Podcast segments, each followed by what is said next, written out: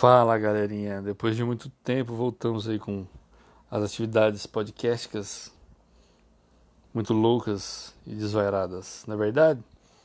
Como falei lá no Instagram, a partir de hoje é um post por semana, toda quarta-feira, que o conteúdo está ficando muito empilhado, muito acumulado, não dava tempo para a galera escutar os podcasts certinho, então resolvi fazer um por semana para ficar mais tranquilo aí, tá?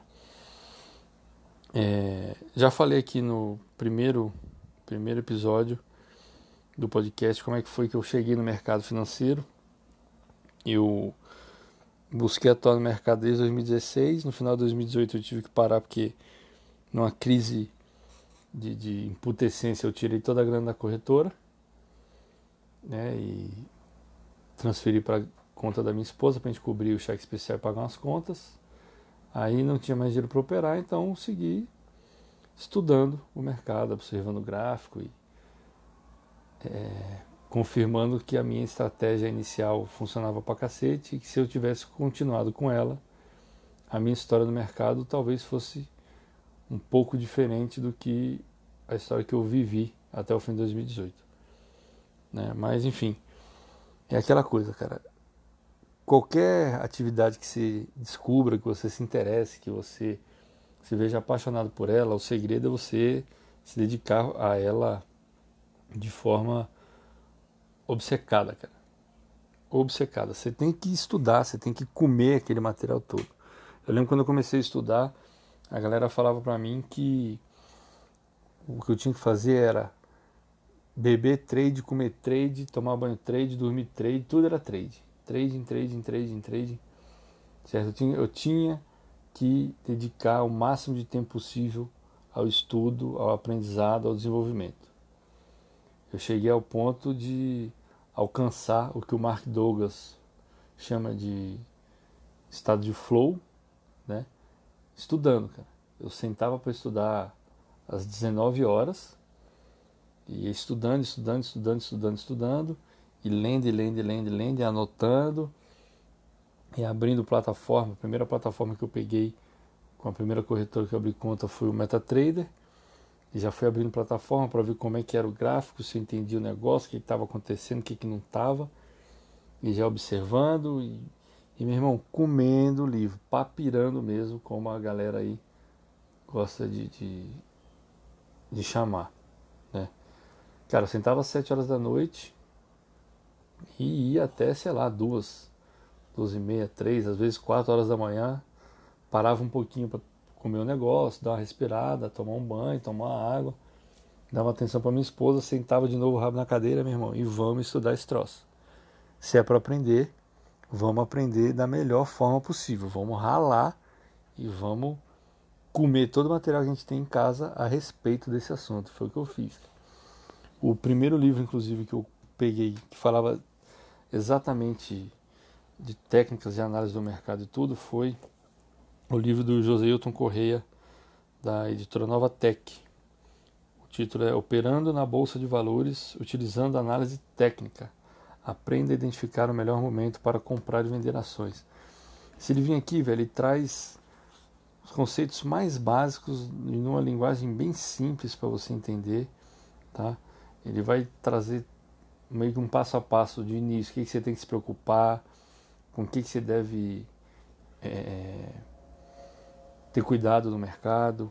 Tá? Ele vai te trazer os tipos de ações, né, fundamentos do mercado de ações, codificação da, Bovespa, aquela coisa de nome de ação, por exemplo, Bradesco, BBDC4, BBDC3, nem sei se tem BBDC3, mas tem o BBDC4, é, vai falar o, o que, que é Bolsa de Valores, o que, que é ah, o, que, o que são as CCVMs, né, corretoras de títulos de valores imobiliários, né, quais, o que são as DTVMs, são as distribuidoras de títulos de valores imobiliários, mercado de balcão, o que, que é a Sociedade Operadora do Mercado de Ações, CVM, e assim vai, cara. Tá?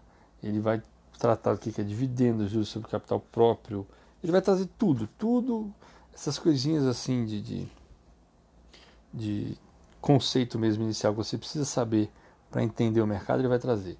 Tá? Ele vai falar o que é mercado primário, secundário, home broker, pregão, etc. Ele vai trazer tudo certinho, vai dizer quais são os tipos de ordens que você pode utilizar aí para operar tanto o índice futuro, quanto dólar futuro, quanto ações, opções, etc.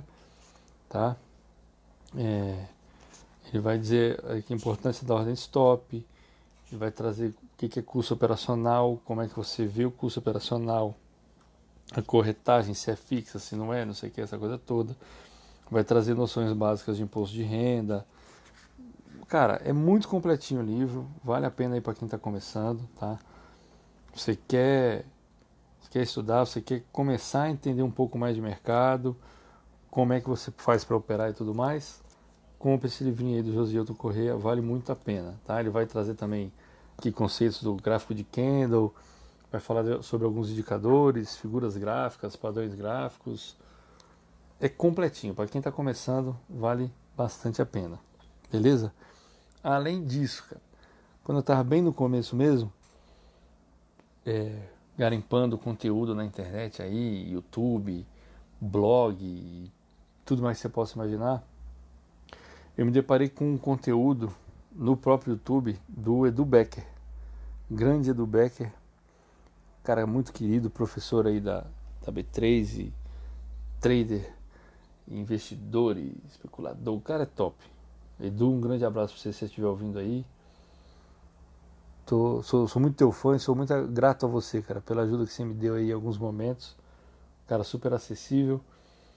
Mas retomando o raciocínio, o Edu Becker ele tem um vídeo no YouTube que, salvo engano, o nome do vídeo é Trader Aula Zero. Você quer saber qual é a realidade de um trader, de um especulador, de um investidor do mercado de renda variável, amiguinho, assista esse vídeo, porque é uma série de porrada na cara que ele dá, tá? E é uma série de dicas importantes que ele traz pra gente, dizendo quais são as suas preocupações, o que, que você tem que fazer, o que, que você não tem que fazer quando você está iniciando aí nesse neste mundo maluco, certo? O Edu é foda. Quem puder ver o, o vídeo, veja. Oi. Vale a pena pra cacete. Tá? E o que mais que eu tenho que falar hoje, gente? É isso, cara. É estudo. Sabe? Eu acho que qualquer coisa na vida que você queira ter sucesso, que você queira ter resultado, que você queira crescer de forma exponencial, né, que você queira dominar, é estudo, cara. Não tem não tem outra forma, não tem atalho, não tem mágica, tá? Não tem guru que te faça ganhar dinheiro, não tem setup mágico, não tem indicador mágico, tá certo? É, você tem que se atentar para o fato de que o mercado é caótico, o mercado não é ordeiro, certo? O mercado ele vive, é a minha visão, lógico, tá, gente? No mercado você não tem verdade absoluta. Você não tem alguns alguns dogmas existem, a gente pode falar isso aí em algum outro vídeo, em algum outro vídeo, em algum outro podcast, em algum outro episódio. Mas hoje eu não vou falar disso. É, é aquela coisa. Tem gente que acha que o mercado ele é ordeiro, que o mercado ele segue uma certa lógica. Não, o mercado não é lógico. O mercado ele é baseado totalmente em emoções, cara. Quem movimenta o mercado são pessoas que estão comprando e vendendo ações ou qualquer outro tipo de produto de renda variável, né? E que fazem o preço subir, descer, estagnar, né? Ações caem porque as pessoas fazem besteira, você vai ter algum executivo da empresa que faz uma baita de uma cagada e isso gera prejuízo para a empresa. Então, por erro humano, o preço cai. Por algum, é, por algum acerto humano, o preço sobe. Né?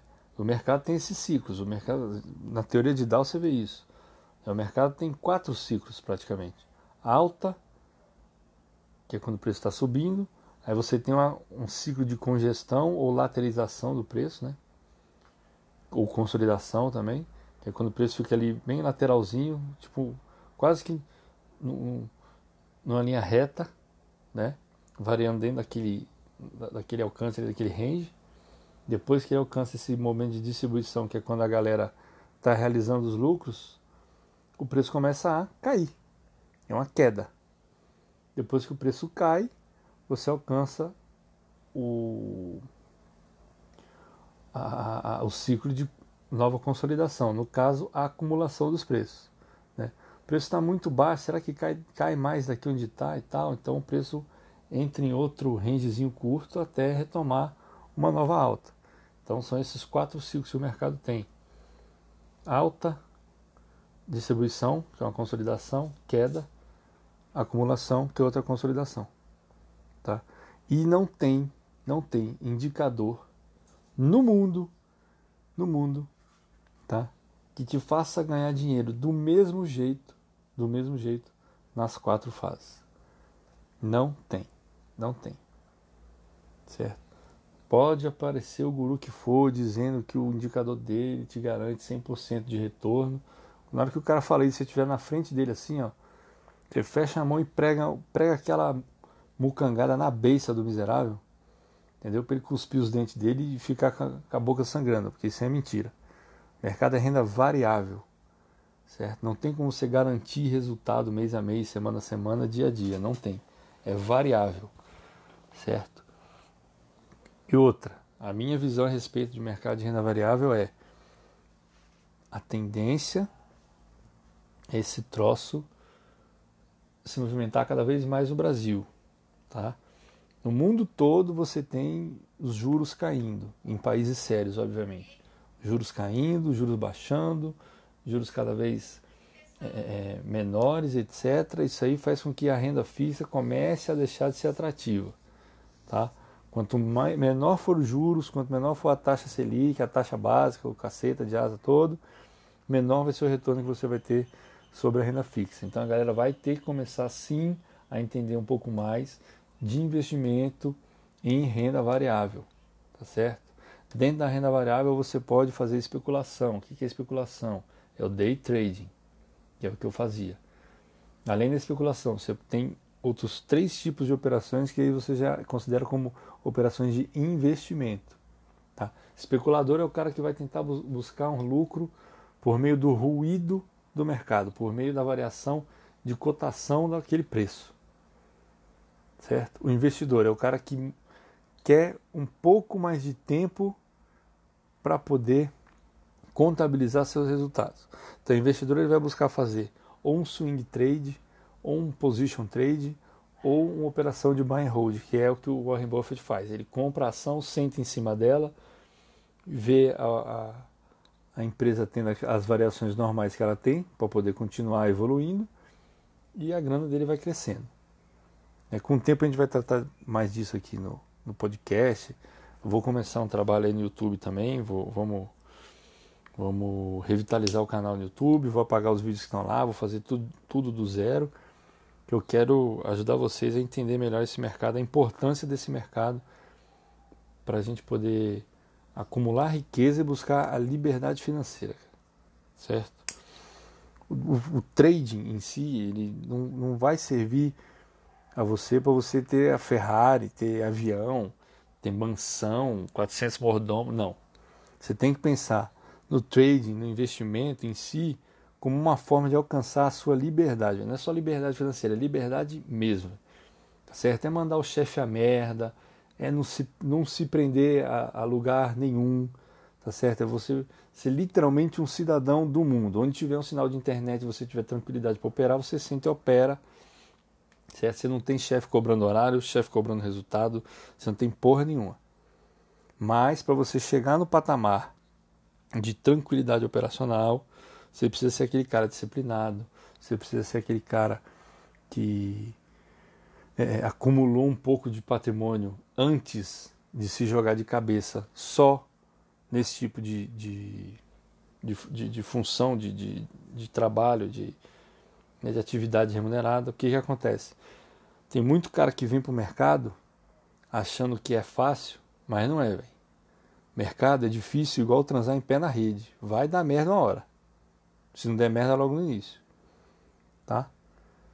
Então na próxima semana a gente chega aí com um episódio eu vou falar mais justamente sobre esse esquema aí de como é que você deve começar no mercado, tá? O que, que você deve buscar para começar no mercado? Você deve largar seu emprego?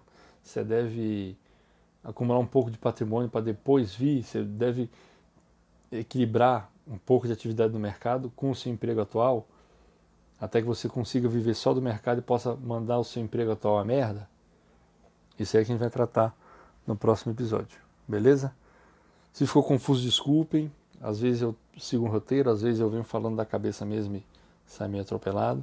Mas a intenção é sempre é, é partilhar com vocês conhecimento, experiência e entregar um conteúdo de forma que vocês possam entender melhor o funcionamento das coisas. Beleza? Tamo junto. Magrelo voltando e Magrelo out. Até semana que vem, galera. Tchau, tchau.